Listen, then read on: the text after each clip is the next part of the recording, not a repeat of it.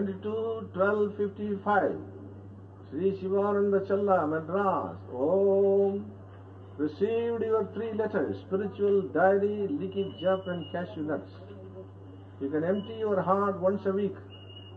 Keeping an unruffled state of mind is indeed a great achievement.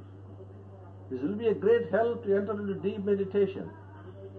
I am regularly replying all your letters, though at times there may be some delay owing to pressure of interviews and work.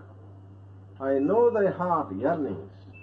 You are pleasing me to the maximum extent. I am also serving thee. You have full liberty right me to commune with me. Use no restraint. See Andavan in me, it is easy sadhana. You can realize through this method easily. You are right in your ideas. I have communicated your best wishes and goodwill to Swami Venkateshananda. He is immensely pleased. You did a good thing in not going to Salem conference. Duty first.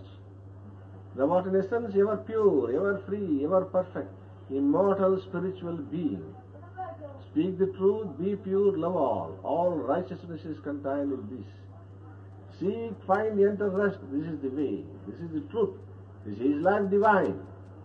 May the new year give you whatever you want health, peace, kaivalya, and illumination. Thy own self, Shivananda, Om Tat Sat.